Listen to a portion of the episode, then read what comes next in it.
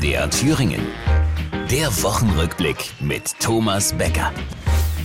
Jetzt hat die radikale Linke unseren Donald schon das zweite Mal angeklagt. Die erste Anklage wegen dieser Frau war ja schon völlig albern. Ich meine, der hat schon immer gesagt, dass er jede Pussy haben kann. Warum sollte er dann irgendwie gewalttätig werden? Und jetzt wird's ja total schräg. Die Anklage wirft ihm vor, Kisten mit geheimen Dokumenten in Räumen, die öffentlich zugänglich gewesen sind, unter anderem für Veranstaltungen, gelagert zu haben, im Schlafzimmer, im Badezimmer. Diese Fotos werden in US-Medien Medien gerade gezeigt. Ja, das sieht aus wie vor einem Einsatz von Tine Wittler, aber hat sich dafür jemals ein Staatsanwalt interessiert? Trump selbst sagt ja, dass er unschuldig ist.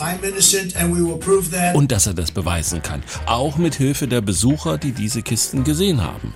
Denn das waren alles Patrioten, also integre Persönlichkeiten, die auf dem Klo niemals ein Blatt Papier anrühren würden, das ihnen nicht gehört. Und Trump ist ja nicht der einzige Verfolgte der Justiz. Gegen den Vorsitzenden, der als rechtsextrem eingestellt eingestuften Thüringer AfD Höcke ist Anklage erhoben worden.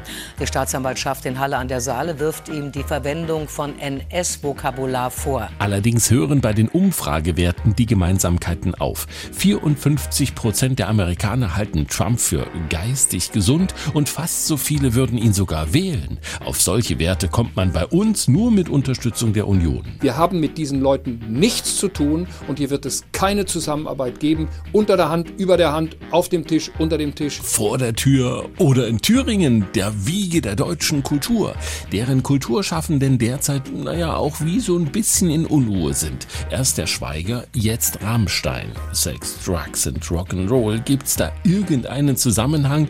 Und wenn ja, welchen? Und wer ist eigentlich auf Platz 1 in dieser Woche? Der Otto mit einem Rap. Von TikTok direkt in die Charts. Was ist denn da passiert? Naja, also mit TikTok komme ich zurecht. So alt bin ich nur auch wieder nicht. Also gerappt habe ich schon, als meine beiden Entdecker noch gar nicht auf der Welt waren. Wie lang ist ein Giraffengrab? Wo werden die Karaffen knapp? Schafft der Papst die Pfaffen ab? Bin ein kleiner Friesenjung. Das war die Woche. Der Wochenrückblick mit Thomas Becker. Auch als Podcast unter mdrthüringen.de.